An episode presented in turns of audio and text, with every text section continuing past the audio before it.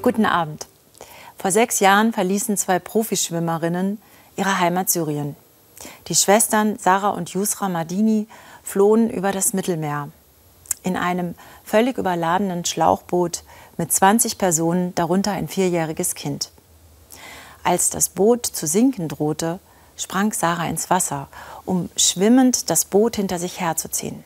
Auch ihre Schwester sprang. Dreieinhalb Stunden lang zogen die jungen Frauen das Boot so lange, bis sie die Lichter der Insel Lesbos sahen.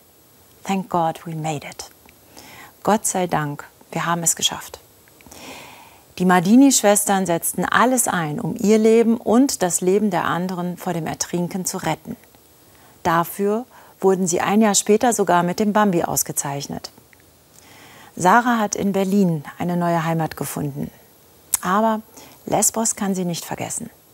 Immer wieder kehrt sie zurück, unterrichtet die Kinder im Camp, leistet Erstversorgung für Geflüchtete, die die Küste erreichen und muss deswegen 2018 für drei Monate ins Gefängnis.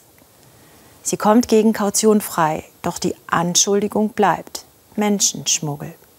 Die griechischen Behörden drohen mit bis zu 25 Jahren Haft. Irgendetwas stimmt da nicht. Erst gibt es den Bambi, und jetzt Gefängnis? Verkehrte Welt. Wer hilft, dass Menschen überleben, wird kriminalisiert.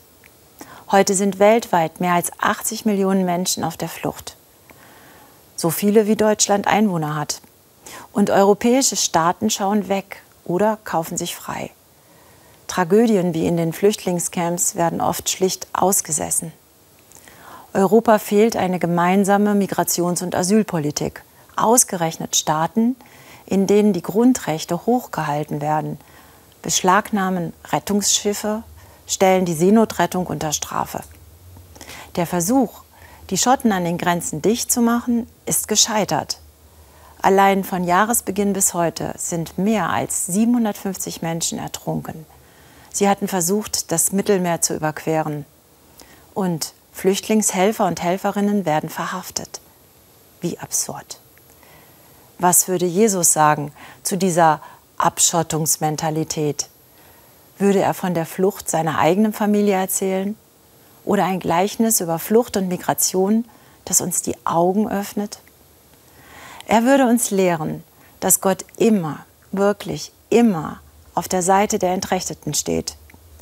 Das verleiht dem Menschen Würde. Das glaube ich und das erlebe ich, auch hier in Berlin. Morgen ist Weltflüchtlingstag. Ein Gedenktag für die Leidtragenden von Flucht und Vertreibung. Gedacht wird der Toten. Gewürdigt der verzweifelte Lebenswille, den Flüchtende täglich aufbringen. Was Sarah und Yusra, was die Seenotrettung, die Hilfsorganisationen und auch viele in den Kirchen gegen das tausendfache Sterben im Mittelmeer tun, das tun sie stellvertretend, auch für mich, für uns alle und für eine Welt mit Zukunft, in der Barmherzigkeit groß geschrieben wird.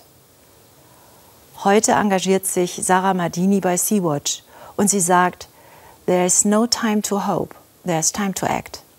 Wir haben keine Zeit mehr, nur auf etwas zu hoffen, wir müssen handeln. Ich wünsche Ihnen einen gesegneten Sonntag.